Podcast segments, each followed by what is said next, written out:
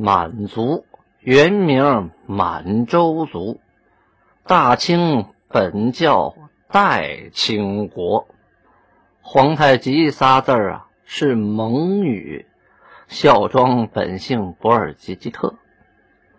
和珅的儿子叫丰绅殷德，皇帝的女儿她不是格格。总说辫子是陋习，为何小脚还缠着？满汉全席莫须有，汉语满语掺着说。格伦顿记得安达萨古出色，今天来听清史正说。听众朋友，大家好。上次讲到清世祖顺治二年农历的乙酉年，公元一六四五年，史可法守扬州，守了多日之后，以身殉国，一代忠臣从此陨落呀。史可法生于一六零二年，卒于一六四五年，啊，享年四十三周岁，字献之，号道林，顺天。大兴人，就今天北京大兴的啊，他的籍在这儿，但是祖上是河南祥府，就今天开封人。小的时候家境贫寒，世亲以孝，皆以好学，有文武之才。天启元年（一六二一年），在京郊古寺苦读的时候，被顺天督学左光斗给发现了。左光斗也是名人呢，发现啊，这这小伙子好，嘉奖器重。到考试，果然得了第一名秀才，于是资助其上学，月给新米以供其母啊，给他粮食啊，给他大米。天启五年，左光斗因力反阉党魏忠贤，被革职下狱啊，受到酷刑，被刨落呀，马上就要死的时候啊，浑身都都烧糊了。凡是亲之故友啊。见面都摇手相接，都离得远远的，都不敢认他啊。家仆都不敢靠他近前。史可法听说这件事之后啊，感其知遇之恩，花重金把自己能当的都当了，贿赂狱卒，乔装打扮，进入狱中探视左光斗，看见左光斗是体无完肤、焦烂之状啊，不禁跪地呜咽呀。嚎啕大哭啊！左光斗正在那躺着呢，啊，都不知道怎么疼了。突然听他熟悉的声音在哭，哎呀，恐其受到牵连呢，这是逆罪呀！一知道你来看我，你也保不住小命啊！发怒啊，将其赶出监狱。史可法不敢出声啊，啊，害怕呀，你就别再惹师傅不高兴啊，紧急退下。后来呀，经常啊，流着眼泪对。别人说，五尸废肝，皆铁石所铸造也呀。说左光斗啊，但是肝肺都是铁石的啊。左光斗遇害后，乃亲自为其收敛安葬。天启七年，史可法中了举人。崇祯元年，就是一六二八年，史可法又中了进士啊。最开始呢，授予他西安府的一个推官。不大点儿啊！崇祯八年（一六三五年），最后一直升官升到右参议。当时农民军呢，流动于湖北和河南之间，在凤阳呢，还焚毁了明皇陵。朝廷准备设兵备道啊，来收拾农民军。遴选人才的时候，所有的朝廷的大臣呐，都觉得。这官不好当啊，就是灭了农民军也立不了多大功，灭不了自己小命还没了，没有敢胜任的。当时史可法呀，这个小官啊，愤然曰：“国家养士，错想募兵，原为社稷封疆计。今若此，非所以报主之也。”一通慷慨陈词之后啊，可法。毛遂自荐啊，主动请缨，要带队去灭农民军。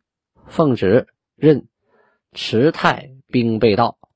到任之后，筑城、挖壕、整理兵备、筹措兵饷，招募兵员，一个多月呀，就划了到八百人。这原来这地方一个人没有啊啊！这一个多月，哎，划了八百多。到了秋天啊，改任总理侍郎卢象升的副使，负责呢巡视安池地区，兼江北诸军。崇祯十年（一六三七年七月），授右迁都御史，主要工作是巡抚安、卢、池、泰四府。什么意思呢？就是安庆、泸州、池州和太平这四个府，统兵万余人呐。设府于六安，就是有名的六安瓜片儿。您喝过没有？就是那个字儿“六安”，写成六，读成陆。多次打败老回回等农民军，在崇祯十一年（一六三八年）的时候，皖中大旱呐，飞蝗蔽天呐。你看，一有大旱的时候，这蝗虫就跟着来了。本来剩不了多少粮食，蝗虫跟你抢。蝗虫一过，那庄稼连杆儿都不剩啊。于是钦都官民呐，普蝗救灾，带领着所有的军民啊，上地里抓蝗虫、抓蚂蚱去。这个呀，也是俊贝勒一直想的事儿啊！你说那么多兵，那么多民，那蚂蚱是那么好吃的东西，蚂蚱多好吃啊！不管炸的吃、炒的吃、烤的吃，都挺好吃的，是吧？又是肉又高蛋白。那蚂蚱要长大了，咱们下去抓它们吃呗，比吃粮食不强吗？又能保住粮食，为什么不集体行动呢？主要是当官的不管呢，靠一个人的力量啊，去地里抓蚂蚱那没戏。那大伙一块出动，轰，把蚂蚱往一个地方一赶，这边大火一烧，瞬间就搞定了。因为那个时候没有农药这种东西，所以呢，只能用土办法，必须集体行动才能消灭蝗灾呀。由于史可法呀治军肃严，百姓感其恩德呀，因为他带的兵啊，不欺负老百姓，还帮老百姓救灾。在崇祯十二年（一六三九年）六月，丁忧，丁复忧，什么意思呢？丁忧我解释过，就是家里呀啊老人去世了。丁富有，就是说他的父亲去世了，要回乡守制啊。在崇祯十四年（一六四一年）九月，啊，服满，丁忧期满了，起为户部右侍郎，同时兼督察院右迁都御史，总督漕运，提督军务，巡抚凤阳等处，同时监理海防啊。受到官以后啊，他就河坝掠关，大郡南河，什么意思？有了权利了，这些贪官污吏或者是这个不称职的官员，都通通的开除啊，通通的治罪，要开始清理河道，改官漕政，这整个呀，这河运一通了啊，这个物资运输也畅快了，军用物资也好运了，老百姓生活也好了啊。这个曹政是大为改观呐，廷臣呢交章赞誉，说有文武之才，请为大用。你看他把地方管理的好，老百姓也高兴，交上来的这个税银也多，自然大家都欢迎这样的官嘛，是吧？由于史可法呀政绩卓著，但是呢江南也确实为重地，这是明朝的老窝大本营啊啊，于是仍留于江南。史可法是愈加奋力，就更加努力呀。开屯田招流亡，就到处都是这个流亡的百姓啊！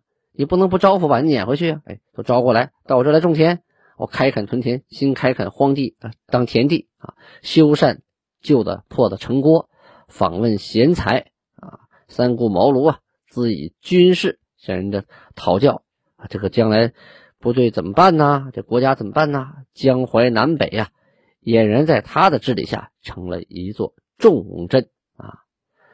崇祯十六年（一六四三年）七月，升为南京兵部尚书，参赞机务，那就是南京当时是陪都啊啊！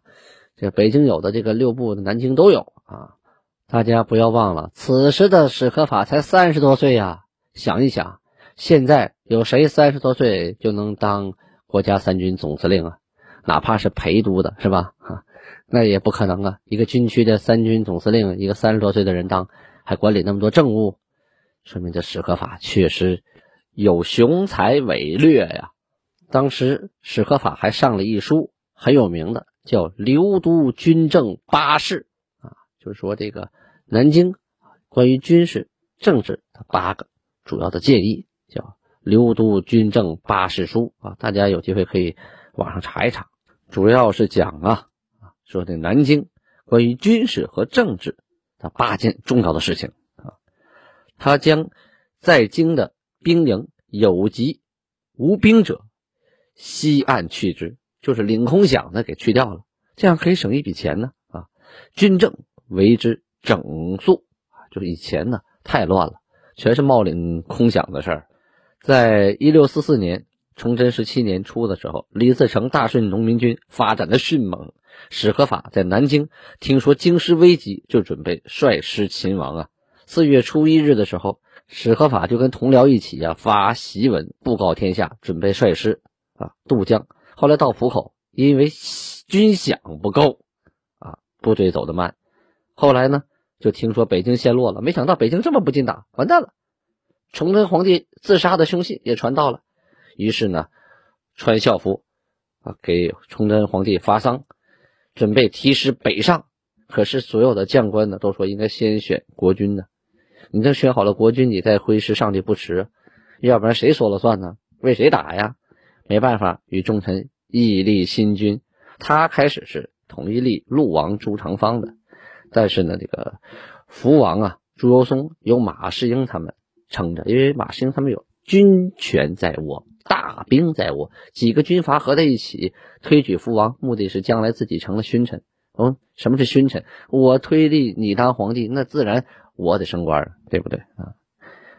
就算是他列出了福王的七不可立的七大罪。啊，但是呢，仍然没用，最后还是福王当了皇帝，因为马士英联合江北四镇的啊，那那个兵在那摆着呢。弘光皇帝立了以后啊，史可法和马士英、高宏图这些三位，高宏图、史可法、马士英都是大学士，但是慢慢的他被马士英给排挤出朝堂，硬给挤兑到扬州去了，去当都师去了。你不愿意打仗，你打仗去吧啊。朝廷大事我说了算，这马士英啊是挟天子以令诸侯啊啊！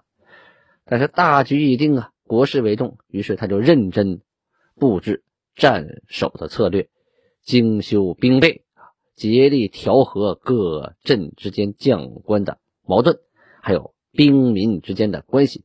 在扬州啊，首开礼贤馆，招四方的谋士、才能之士，准备北伐，但是没钱呐。啊，这是第一。第二呢，这个将官骄傲，管不动；当兵的散漫，管不了啊。四月份的时候，清兵长驱南下，他只能率众浴血奋战，是坚守扬州，城破被抓，誓死不屈，终遇害啊。当时扬州啊，被屠戮者甚众啊，遗骸累累，尸腐莫辨。扬州梅花岭下有史可法的衣冠冢，就是找不到尸体呢，就拿衣服啊用过的生前用过的东西埋到坟里边，作为他的墓啊。南明隆武朝就后期的隆武皇帝啊，给他加了谥号是忠敬啊。清乾隆皇帝呢，也给他加了谥号叫忠正啊。不管是自己人还是敌人，都很尊敬史可法。都给他加了谥号，就是死后啊给他追封的啊。史可法一生很短暂，但是呢留下了一部呃著作叫《史可法集》，感兴趣的朋友呢可以在网上淘一下这本书，读一读史可法的呃著作，感受一下他的人生啊，短暂的人生，光辉的人生啊。有话说得好，成者王侯，败者寇啊，没有谁对谁错。尤其在那个混沌的年代啊，谁赢了谁是对的，谁输了谁是错的。史可法一死，扬州城陷落，南明的弘光皇帝坐不住了啊，如热锅上的蚂蚁呀，群臣也都坐不住了，大家聚在朝堂之上开会。弘光皇帝就问群臣呢：“这个迁都的事儿，大家有什么意见呢？”这意思说，我在这儿坐着，不是坐以待毙吗？啊，扬州失守这个消息传来之后啊，大家是一句话都没有。哎，这个朝堂很安静，你别看大家心里很乱，这谁也不说话。听过青铜剑的朋友，对这个场景是否很熟悉呢？是否还记得崇祯皇帝当初提出要迁都的时候，在北京城的皇宫里，朝堂之上也出现过这个场景，也是十分安静，谁也不说一句话呀。后来憋了好久啊，这个洪光皇皇帝憋不住了。又说：“外人皆言朕欲出去。”他就提了个茬，他也不说我想不出去，还是我想出去。他说：“外人都说我要出去，那你们什么意见呢？”大学士王铎说：“呀，此语从何得来呀？”哎，他也不表态，他问皇帝：“这话从哪儿来的？” 这个皇帝一看，这这这，哎，逮着了，旁边有个小太监。就一指，指那小太监，小太监吓得咯噔一下子，这不拿拿我开涮吗？这不是啊？王铎正色道：“啊，就是绷个脸说，外奸话不可传也，就是外边的谣传，不能传到宫里来啊，有乱国政。”这样，弘光帝呀又问迁都的事儿，有个叫钱谦益的啊，主动站出来说：“这事儿万万不可呀。”啊说出一大堆大道理，谁也驳不倒。最后事情作罢了，因为你皇帝带头逃跑是不好听哈。当初崇祯皇帝也是碍于这个面子问题，最后坐以待毙，只能上吊。关键是手底下这些人呢，你光说皇帝不要跑，好面子，到关键时候你们跑的比皇帝还快，要该守城卖命的时候，也没有一个人往上上，是什么事儿啊？这是啊，这事作罢之后呢，王铎请示。经年进讲的期限，这什么情况？你说这个人，这个儒家这个这个老儒啊啊，就这个老书生啊，他脑子呀，在这个时候，国家马上就要倾覆了，他要请示经年讲期。这个经年进讲啊，在明清两代都出现过啊，就是请那些大臣、大学士，呃，有文化的大文豪给皇帝讲经文。这个经文不是佛经。是经典的文章，给皇帝上课。这里的经言，经是经书的经，言呢是筵席的筵啊，就请客吃饭那个筵席。这弘光皇帝啊，回答的也很有意思啊，四个字儿：且过端午。那意思，我现在哪有心思听这些人给我给我拽文上课呀？我我能不能活得过端午的，我都不知道啊。过了端午节再说吧。而就在他们说话的时候啊，清兵已经逼近南京城了。南明的君臣呢，仍然不做任何准备呀！啊，这半夜呀，这个老百姓啊，就有人呢在长安门上，哎，写了一首诗。什么意思？你说，这老百姓也很有意思，有文化的人。这四句大家听听啊：夫人沉醉未醒。全凭马上胡诌，幕府凯歌已休，犹听院中曲变。后边两句啊啊，这个比较容容易听懂。就打仗败了，在在院子中呢，还在弹琴唱曲呢啊。这头一句，这个夫人沉醉未醒，在说谁呢？说福王啊啊，还一天喝多了呢啊，还没还明白怎么没明白怎么回事了。这敌兵打到家门口了，还喝呢。全凭马上胡诌，这个马呀，这指的是马士英。就这个马士英啊，在弘光皇帝面前呢，胡说八道，胡诌嘛啊，就靠他一张破嘴，你能让国家能保多久啊？哎，是这么个意思。通过这首诗啊，在城门上这么一提呀，就说明当时老百姓都看明白怎么回事了。那你说这些官员和皇帝啊？能看不明白吗？都看得明白，装糊涂啊，束手无策，得过且过，过一天算一天吧，爱咋咋地。实在不行，俩手一举投降呗。好，放下南明不提，咱们再说北京城这边。北京城这边啊，又下了上谕。这个上谕是关于前些日子呀提出来那个头冲的上谕。结果这个头冲啊出了问题。永远都是上边政策制定的好，下边政策执行的糟啊啊！一下子就出了一些大问题，该如何处理呢？咱们明天接着说。好，感谢您的收听。过年过节要喝点酒吧，一定要品尝一下俊贝勒满族酒，绝对的好酒，七年的陈酿。下边有二维码，没有几壶喽，手快者得，拜你哈。